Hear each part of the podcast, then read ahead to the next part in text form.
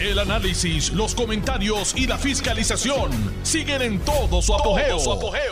Le estás dando play al podcast de Noti1630, Sin Ataduras, con la licenciada Zulma Rosario. Muy buenas tardes. Hoy es miércoles 26 de julio del año 2023. Esta es su amiga Zulma R. Rosario Vega en Sin Ataduras por Noti1, la mejor estación de Puerto Rico y primera fiscalizando. Del saque debo adelantarles que si bajara el veredicto, tenemos periodistas de Noti1 pendientes allá en el Tribunal Federal, el veredicto que todos estamos esperando con loca ansiedad sobre eh, la determinación del jurado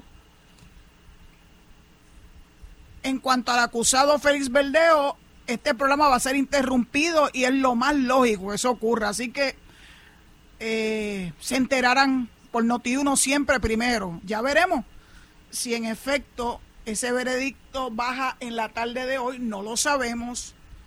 Yo quiero que ustedes sepan que cuando un caso se tomó, el tiempo que se tomó la presentación de la evidencia y de un lado y del otro, tanto de fiscalía, que es quien tiene el peso de la prueba, como de la defensa, es, anticipable que el jurado se tome su tiempo para aquilatar la prueba. Muchas veces hasta piden eh, al tribunal que le aclare algún pormenor del que tienen ciertas dudas. Así que no tengan prisa. Esto se va a saber y el jurado va a deliberar, está deliberando y va a haber una determinación de un lado o del otro.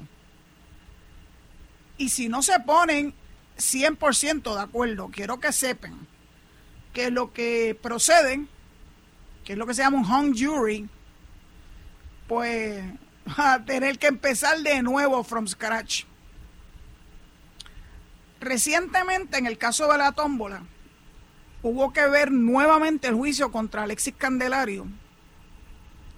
Se tomó mucho tiempo y finalmente el jurado determinó que era culpable de todos los cargos que le habían imputado en ese crimen tan vil que ocurrió en el 2013. Yo lo recuerdo porque una de nuestras compañeras de la oficina perdió a su marido y ella estaba presente cuando ocurrió esa matanza. Así que tengan calma.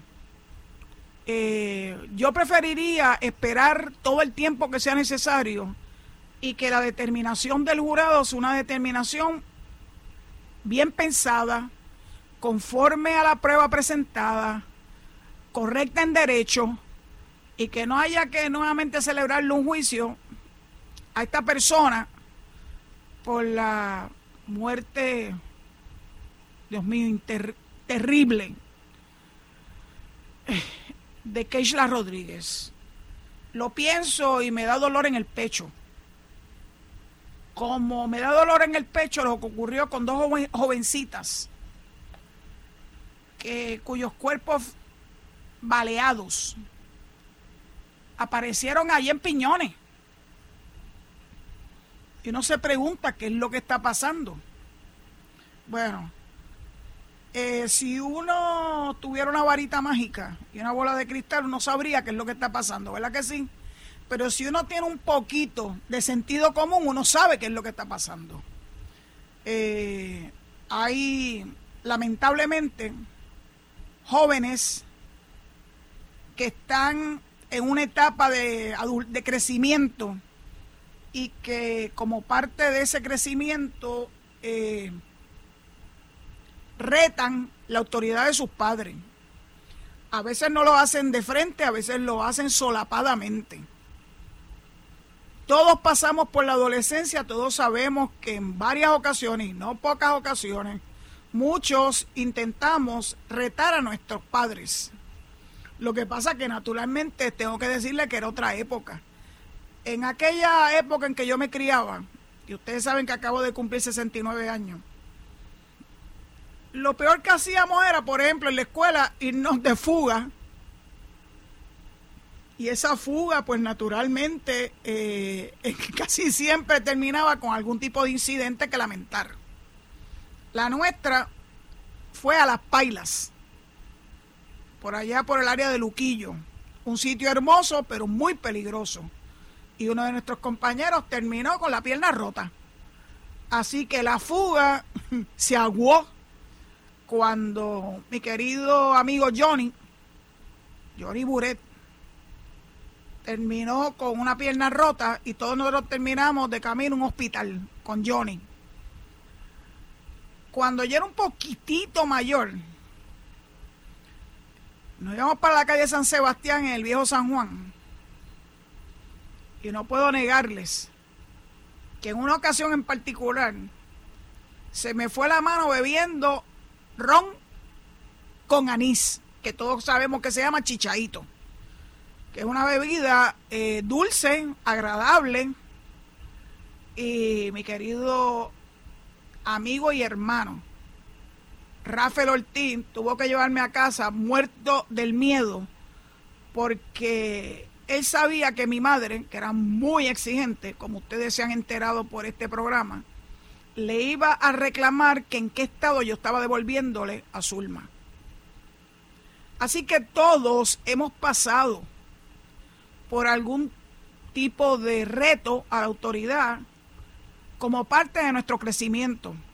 Lo que pasa es que los, los tiempos han cambiado y los retos son distintos. Eh, hay muchos muchachos que en su afán de tener dinero en el bolsillo se involucran en actividades delictivas. Y en este caso, pues por lo menos algo se sabe, que andaba en un vehículo hurtado y que no sabemos si ellas entraron a ese vehículo voluntariamente o no, pero uno tiene la sospecha que parte del reto de haberle mentido a sus padres y decir que iban a estar en casa de una de las dos, eh, tenía algo que ver con que la habían invitado potencialmente a una actividad delictiva. Nuestra querida compañera Nicole González Milán publicó en su página de Facebook unas expresiones que no le voy a leer completa, pero yo creo que hablan de mucho de lo que está ocurriendo con nuestros jóvenes. Mire lo que dice. Y es una publicación de una amiga de ella que se llama Germalis Joan, que dice, tengo 18 años y mi mamá sabe absolutamente todo. Con quién salgo, con quién hablo, a dónde salgo, qué voy a hacer. Incluso aún hasta permiso le pido para hacer cosas, esté bien o mal lo que haga se lo digo. No se trata de creerse mayorcita por hacer cosas de adultos a corta edad. Se trata de vivir cada etapa a su momento, no saltárselas por X o Y razón. La confianza de una madre e hija se debe implementar con hechos. Y mamá debe estar pendiente de todo. He visto expresiones de personas que, que sabemos que son especialistas, ¿verdad? Son personas educadas, algunos hasta con doctorado, que han hecho eh, su propia composición de tiempo y espacio y saben quién siempre es el malo de la película. El gobierno, claro, porque el gobierno tiene que tener eh, una, una brújula especial donde se pueda ver hacia dónde se van dirigiendo los muchachos y poderlo parar a tiempo. ¿Saben una cosa? Eso no funciona. Eso no es real. Y muchos pueden tener mil teorías y pueden dar, echarle toda la culpa que quieran al gobierno. Y yo tengo que decirle que yo no estoy de acuerdo. Quien tiene que estar pendiente de sus hijos son los padres o los tutores si no tienen padres o su familiar más cercano. No es el gobierno el gobierno intenta dándole oportunidades deportivas. Aquí en Cabo Rojo, por ejemplo, el alcalde se, ha crecido eh, con la el, revivir de las de los eh, equipos juveniles y hacen grandes grandes producciones para que estos jóvenes sean atraídos desde muy chiquitos en las ligas desde la menor edad hasta los jóvenes. Deporte, claro que sí, pero no todo el mundo es deportista. Yo no era deportista. A mí me gustaba otro tipo de actividad extracurricular. Me gustaba, por ejemplo, participar en lo que se llamaba, creo que todavía existen, en el Model UN Nations, las Naciones Unidas.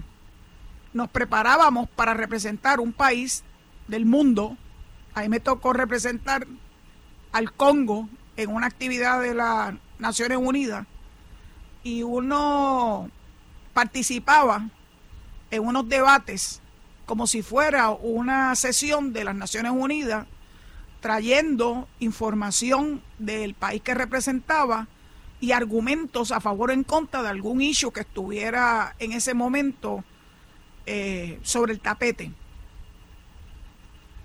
Otros, como en el caso de mis compañeros de clase, participaban en actividades artísticas.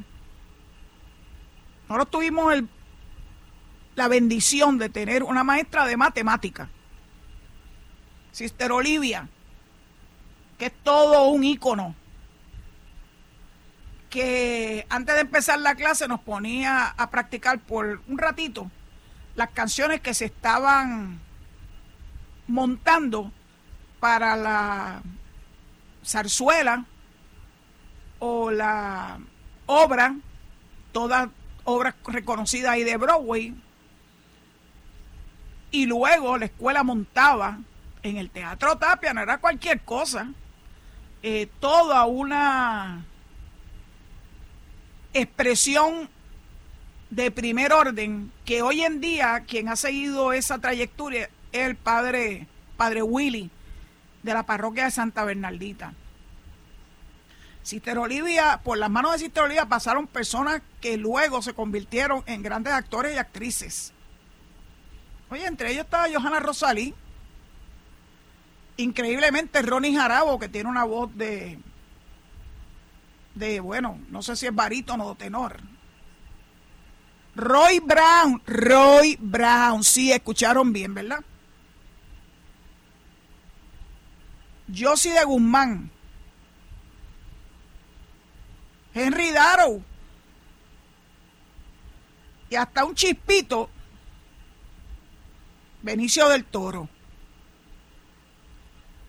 Porque en la medida que tú le das opciones más allá, ¿verdad? De darle las clases, ¿verdad? De las eh, materias principales, de alguna forma la escuela tiene que atraer a estos muchachos y muchachas actividades extracurriculares y que en aquella época eran muy importantes y en esta, en esta época son aún más importantes. O sea, a los muchachos hay que mantenerlos entretenidos, no hay ninguna duda, porque el muchacho que es tocioso, créeme que se las va a inventar para cosas que no necesariamente son positivas y buenas. Así que yo no sé por qué están tan histéricos y por qué le echan la culpa al gobierno, porque eso le corresponde tanto a los padres como a la escuela donde están esos muchachos, sea pública o privada. Yo conozco de escuelas públicas que montan obras de teatro, que tienen muchos equipos, eh, muchos clubes. Eh, hoy en día se le exige a las escuelas y a los estudiantes que participen en actividades de darle ayuda a los más necesitados. Así que no es el gobierno, no es el gobierno. El gobierno puede hacer algo más naturalmente. Y no quiero que esto se convierta en una elegía. Pero hace unos días lloré la, y lo sigo llorando, la partida repentina de un gran ser humano y un deportista de primera. Y subsecretario en esta y en la dirección, y bajo la dirección de Henry Newman también, de Ricky Amon. Y a través del Departamento de Recreación y Deporte, se le exigía a los equipos de fútbol y de otros y de otros, ¿verdad? Este deportes que pasaran por un proceso educativo como parte de conseguir la certificación del departamento. Un programa que tuvo un éxito impresionante que se llamaba Alcanzando la Victoria con Honor. Y les relaté el día en que hablé de la muerte de Ricky Amon, de un de una evidencia de que estaba funcionando porque se estaba celebrando un partido de fútbol y ustedes saben que los que les gusta ese deporte, eh, hay unos árbitros que levantan las tarjetas de diferentes colores para decir cosas de lo que estaba pasando, ¿verdad?, en el terreno de juego. Y me contó el mismo Ricky, en presencia de Henry Newman, nunca lo olvidaré, que hubo un equipo de fútbol juvenil eran niños verdaderamente, más que jóvenes, que los que estaban en las gradas, principalmente padres, madres y allegados a ellos, empezaron a reclamarle al árbitro de una manera incorrecta desde el punto de vista del deporte. Y los niños, los niños decidieron mandar a callar a sus padres meramente levantando todos una tarjeta que creo que era de color amarillo y que les dio una gran lección porque eran los niños en el terreno de juego aleccionando a los que estaban en las gradas de la forma y manera que se estaban conduciendo no era correctamente y mucho menos deportiva. De eso es que se trata. Cuando el programa Tus Valores Cuenta se instituyó en 400 y pico de escuelas públicas de Puerto Rico por dos años, los logros de ese programa fueron rápidos porque se incorporó no solamente a los estudiantes, a los maestros, al personal no docente, a los directivos de la escuela, a la comunidad. En toda una gama de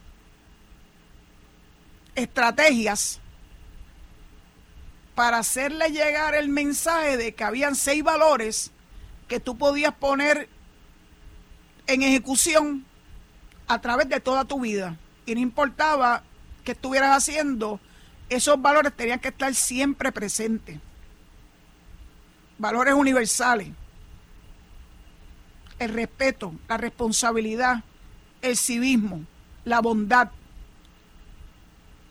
Todos son valores universales y el programa fue muy exitoso, pero lamentablemente en el 2013 Rafael Román, utilizando como excusa el entonces secretario del Departamento de Educación, lo dejó sin efecto, le dejó de pagar a, a la entidad que tenía el peso de llevar el programa a las aulas, de darle adiestramiento a los profesores, que le llamamos champions, y tuvo la osadía de decirme a mí, a mí, no se lo me lo contó nadie, me lo dijo él a mí, que él había dejado sin efecto el programa porque eso eran fondos federales y se había agotado. Yo dije, doctor, yo creo que alguien le está mintiendo en su staff. Ese programa que era un programa piloto, llevaba dos años de instituido, no tuvo ni un solo centavo de fondos federales. Eran todos fondos estatales porque el gobierno decidió invertir en un programa que resultó ser muy exitoso y aunque sí se estaban haciendo gestiones para lograr que el Departamento de Educación Federal, qué, qué distinto hubiese sido si fuera ahora, que tenemos un gran aliado en la figura del secretario Cardona, secretario del Departamento de Educación Federal. Pero cuando él me vio, cuando él me dijo eso y vio mi cara, pues, oiga, yo tengo algo que no puedo negar. Usted me puede leer fácilmente. Porque yo no tengo doble cara. Cuando yo te digo algo, te lo digo con la firmeza y con el convencimiento que lo que te estoy diciendo es cierto. Puede que yo no soy perfecta, pero yo creo que todas las personas que me han conocido a mí saben cómo yo me desempeño. Y hablo de frente. no habla por la espalda de nadie. Recuerdo aún que cuando yo le pregunté al, al doctor Rafael Román, secretario de Educación del 2013 al 2016, 17, 16, si él estaba de acuerdo con que una enmienda a la ley orgánica del Departamento de Educación que incluía los seis valores universales, eh, en la legislatura estaban tratando de revocarla. No por ninguna razón que no fuera, bueno, porque como eso lo hizo la anterior administración, pues hay que sacarla de los libros. Me dice, no, yo no tengo conocimiento de eso y es que yo odio que me, que me, que me mientan, yo odio que me mientan. Busqué, era tan fácil desmentirlo. Busqué la legislatura las ponencias de las personas que estaban proponiendo que se tumbaran, tus valores cuentan de la escuela pública de Puerto Rico. Y encontré, adivinen qué, la ponencia de él. Y vine y me senté yo, no le permití ni siquiera a ninguna de mis ayudantes, y no, esto lo voy a escribir yo. Porque es importante que uno haga lo que tiene que hacer en el momento. Y yo vine y me senté en la computadora y le dirigí un correo electrónico al doctor Román con copia de su ponencia. Nada más con el testigo, ¿verdad? Y años más tarde, 10 años más tarde, vemos parte de los problemas que eso ocasionó. Porque uno que está haciendo un esfuerzo junto con otras agencias de gobierno en aquel momento, el Departamento de Recreación y Deporte en alcanzando la victoria con honor, en el Departamento de la Familia con promesa de hombre, en el Departamento de la Vivienda, y así sucesivamente, se logró una cohesión de esos departamentos que tenían alguna tangencia con esos menores que no solamente estaban en la escuela, sino que también iban a vivir a, su, a sus comunidades o iban a participar de los deportes o eran recipientes del PAN a través del Departamento de la Familia. Y había cohesión, era la labor que le había encomendado el gobernador Fortuño a la Oficina de Ética, que todas las agencias pudieran cantar la misma melodía y que el mensaje a los menores fuera un mismo mensaje. Y no era preaching, no, eran con estrategias. No era una clase como trataron de, en jugando pelota dura, Yolanda Vélez Arcelay trató de ponernos en vergüenza y no, no tuvo éxito. Pues yo le dije, no, Yolanda, el problema es que ustedes parten de una premisa incorrecta. Ustedes piensan que esto es una clase de ética o una clase de valores. Esto es una estrategia que cubre desde kindergarten hasta cuarto año en todas las clases matemática, en ciencia, en, en geografía y todas las clases porque la estrategia en cada clase era distinta. La idea que era que los estudiantes recibieran sin estar preaching, sermoneándolo, un mismo mensaje. Fue exitoso. Fue muy exitoso. Tan exitoso fue que cuando el Departamento de Educación bajo Rafael Román echó por la borda el programa, la empresa que estaba a cargo del mismo lo pudo llevar a Colombia, por ejemplo, y otros países de Centro, América y del Caribe yo cada vez que veo esto y cada vez que yo oigo que personas le echan la culpa al gobierno, le tengo que decir por experiencia propia que esto no es culpa del gobierno.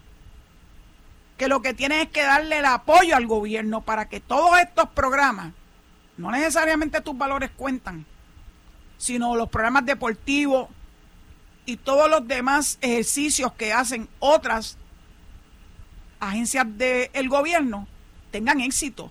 Pero yo lo que oigo todo el tiempo es críticas, críticas, críticas y críticas. Y uno se pregunta, ¿y qué es lo que están proponiendo? Después que regrese de la pausa, voy a hablarle de lo que recogió el vocero en la página 6 de hoy.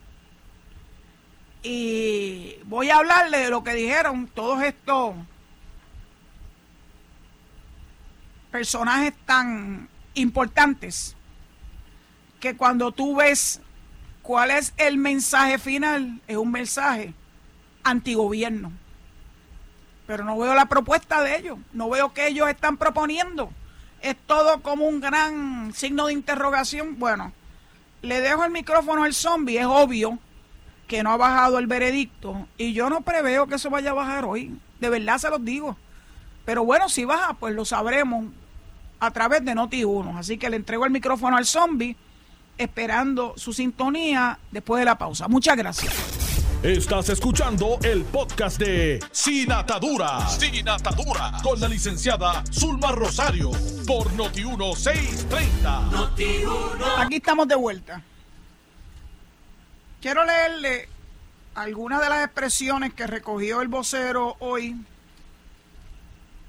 eh, a través de su periodista Glorimar Velázquez. Y el titular dice, nos están matando a los jóvenes. Conocedores del problema de la violencia reclaman un plan preventivo para atender la creciente criminalidad en el país. Pero ¿a quién le atribuyen que tiene que hacer ese plan preventivo? Adivinen qué, al gobierno. El gobierno todopoderoso.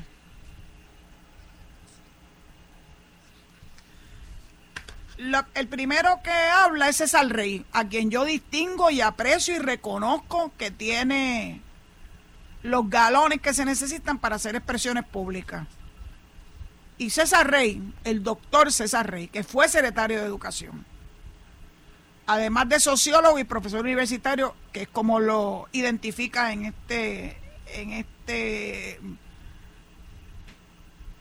en esta historia que recoge el vocero, dice, esto supuestamente es una cita del doctor Rey, dice, estamos por encima del resto de los estados de los Estados Unidos, incluso de los más pobres.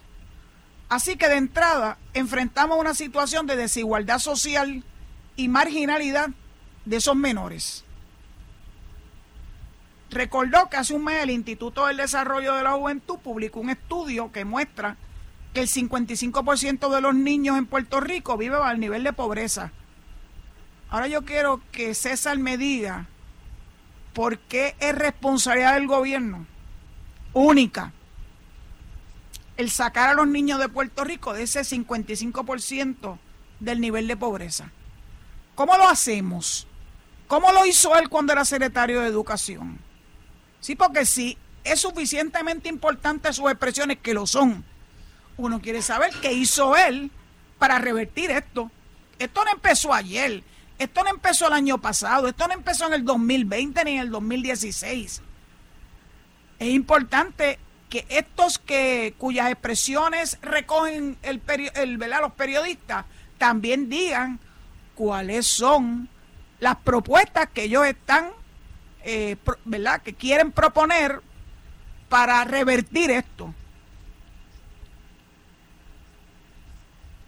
Y continúa la cita César Rey diciendo, cuando vemos dos asesinatos de niñas de 13 y 15 años, uno tiene que pensar que desgraciadamente esto es parte de un proceso social de ignorar las necesidades de la juventud. Me pregunto, ellos les han preguntado el rol de las iglesias, el rol de las entidades no gubernamentales, los famosos NGO. ¿Qué está haciendo el Partido Popular? Para revertir esto, porque hay una responsabilidad también. Porque todo esto ocurre bajo el ELA, by the way. ¿Qué está haciendo el Partido Nuevo Progresista? ¿Qué está haciendo el Partido Independentista? Más allá de darle loas a gobiernos socialistas que supuestamente ponen en primer lugar la situación social de sus respectivos países y todos sabemos que están todos con problemas bien severos y bien serios. Ustedes están viendo lo que está pasando en el Ecuador, que ha explotado una violencia por las cuatro esquinas del Ecuador que nunca fue ni nunca se distinguió como un, como un país violento. Eso lo vemos nosotros en Cuba y lo vemos en Nicaragua, en la Nicaragua del PIB. Y claro que lo vemos en Venezuela. Ese es el socialismo que nos están vendiendo para revertir este problema con verdad social que tenemos en Puerto Rico. Oye, que nos digan cuáles son las cuáles son las fórmulas mágicas para revertir esto. Porque cuando se hacen, entonces la critican.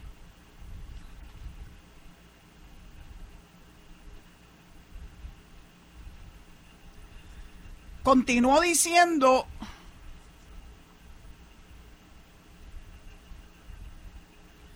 hay un problema de criminalidad, y continúa César Rey, aquí significativo. Aquí está muriendo tanta gente como podría estar muriendo en una guerra civil en Centroamérica. Hace unos años, no, César, todavía. No hace unos años, todavía. Tal vez estemos hablando de la que está haciendo Bukele en El Salvador. Ustedes quieren que aquí tengamos un Bukele de la vida que se lleve enredado a todo el mundo.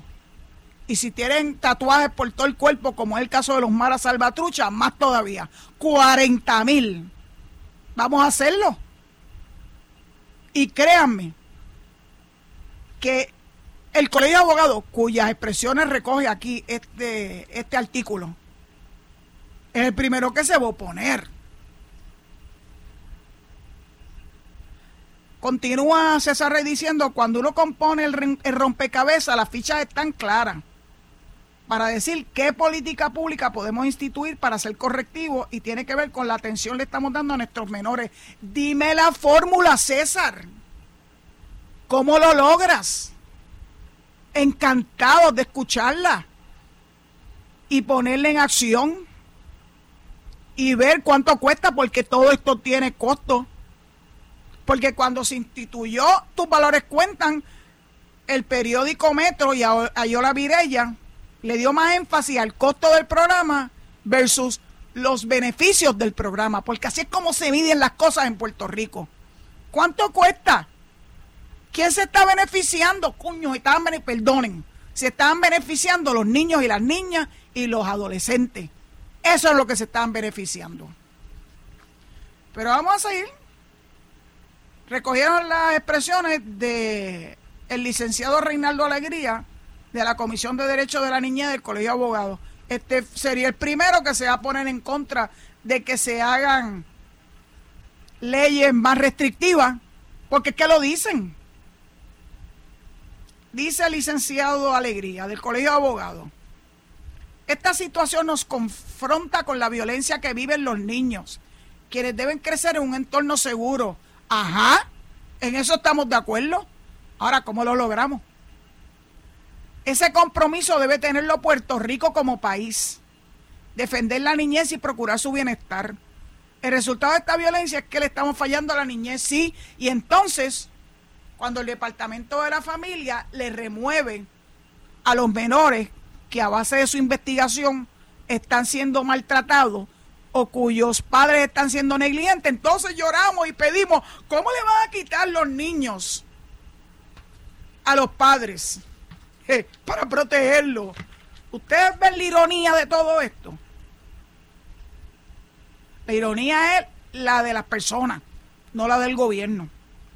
Aunque él entiende que es irónico que el gobierno quiera aumentar la tasa de natalidad cuando al parecer se ha olvidado de nuestros niños. No, no se ha olvidado de nuestros niños y promover que aumente la natalidad, porque eso era lo que estaba en boga en ese momento, hace tal vez dos, tres meses, que había, se había reducido las tasas de natalidad en Puerto Rico y que eso estaba haciendo que hubiera menos estudiantes en las escuelas, menos estudiantes en la universidad.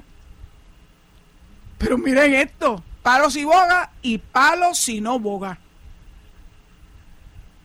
Es tan fácil encontrar respuestas en un escritorio o frente a un periodista y no insertarse en la búsqueda real de programas que puedan hacer la magia de revertir esto, porque esto es casi mágico, de verdad.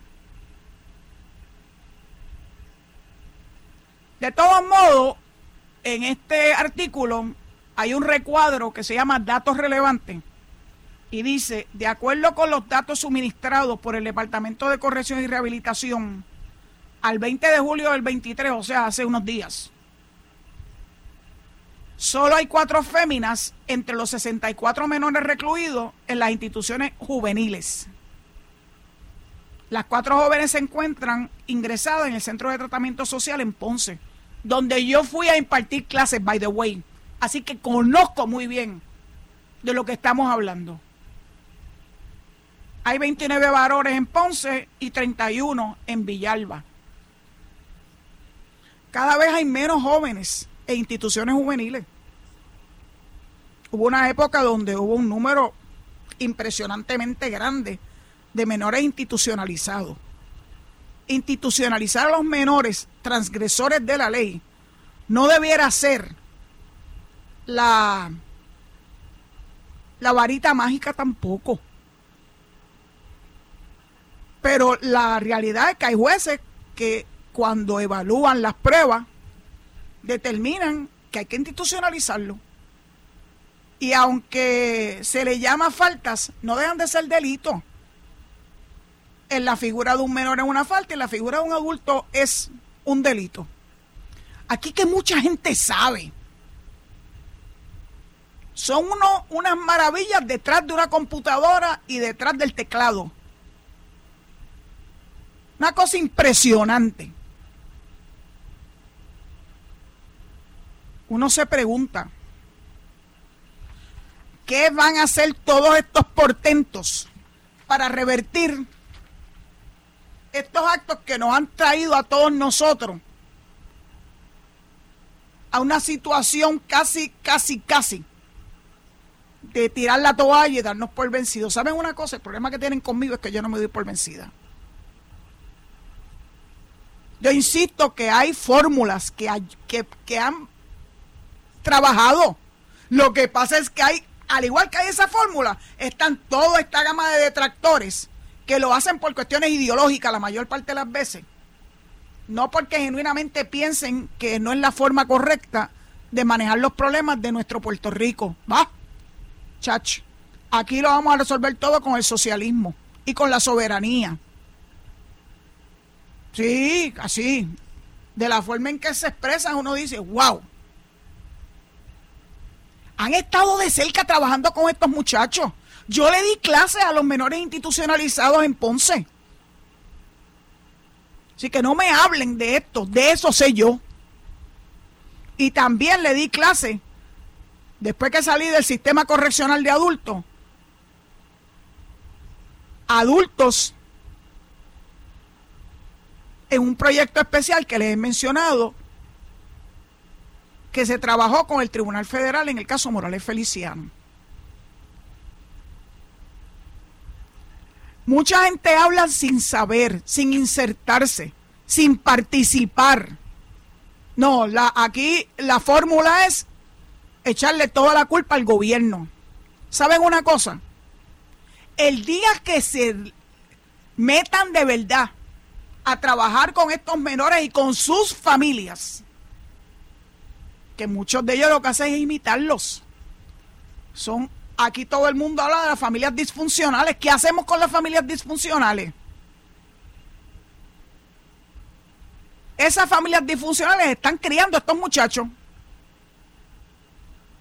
Y yo no digo que estas dos niñas, que aparentan ser víctimas inocentes de otros que sí vienen de del crimen. Yo de verdad que cuando leo estas cosas, las leo con detenimiento porque pienso que tenemos que darle, ¿verdad?, este oído a lo que dicen estos extraordinarios profesionales.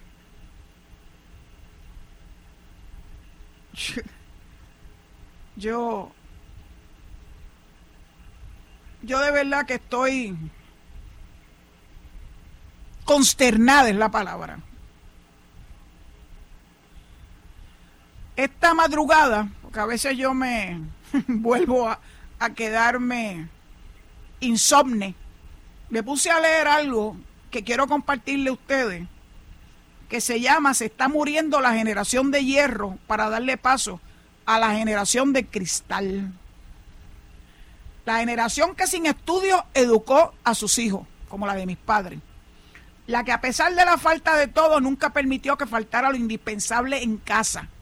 La que enseñó valores, empezando por amor y respeto. Ahora está de moda, hace ya unas cuantas generaciones, que los padres van y le increpan a los maestros.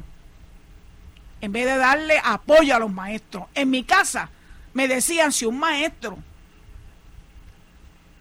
tiene algo que decir de ti, de tu comportamiento, prepárate que lo que te espera en casa. Y yo sabía lo que me esperaba en casa, la, la chancleta voladora y castigo.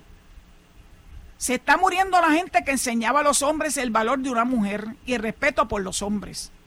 Se están muriendo los que podían vivir con pocos lujos sin sentirse frustrados por ello. Los que trabajaron desde temprana edad y enseñaron el valor de las cosas y no el precio. Mueren los que pasaron por mil dificultades y sin rendirse nos enseñaron cómo vivir con dignidad. Los que después de una vida de sacrificio y penuria se van con las manos arrugadas y la frente en alto. Se está muriendo la generación que enseñó a vivir sin miedo. Dice que es un autor desconocido. Quien quiera que haya pensado en eso, yo sé que está pensando igual que muchos de nosotros. Yo lo sé.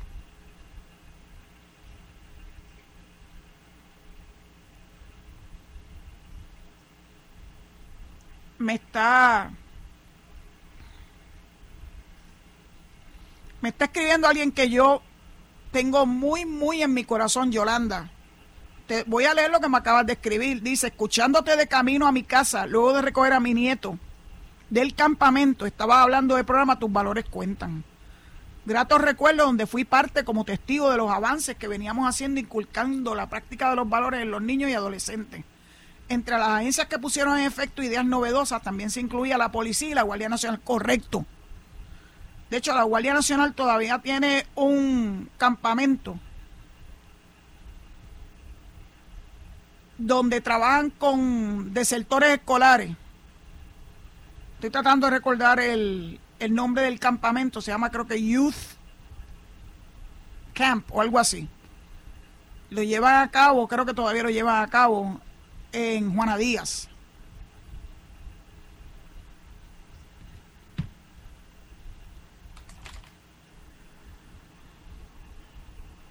Perdónenme, estoy, estoy verdaderamente conmocionada. Dos niñas murieron. Y varios varones también. Jóvenes. Si tengo la oportunidad de traer tal vez en esta semana para que esté todavía, ¿verdad? Este, este incidente fresco en nuestras mentes. Traer al, al alguien de la Guardia Nacional que nos hable de ese programa que ha sido sumamente exitoso,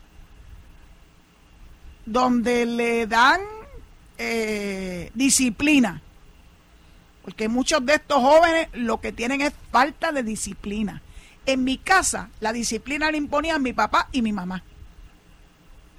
Hoy en día es más fácil dejar que esos muchachos se entretengan con un televisor, con una computadora, con una tablet, con un teléfono inteligente y no meter mano en la crianza de esos niños. En más de una ocasión les he relatado mi estupor cuando vi por primera vez, y de esto hace ya unos cuantos años, un vehículo, un SUV, que estaba frente a mí esperando un cambio de luz y yo lo que veía era como que en el asiento de atrás, en el techo que dividía a los que estaban conduciendo el vehículo, que estaba en la parte del frente y los asientos de atrás y según me fui acercando, veía que era una película. Ya no sé qué película era. Pero de verdad que los tiempos han cambiado.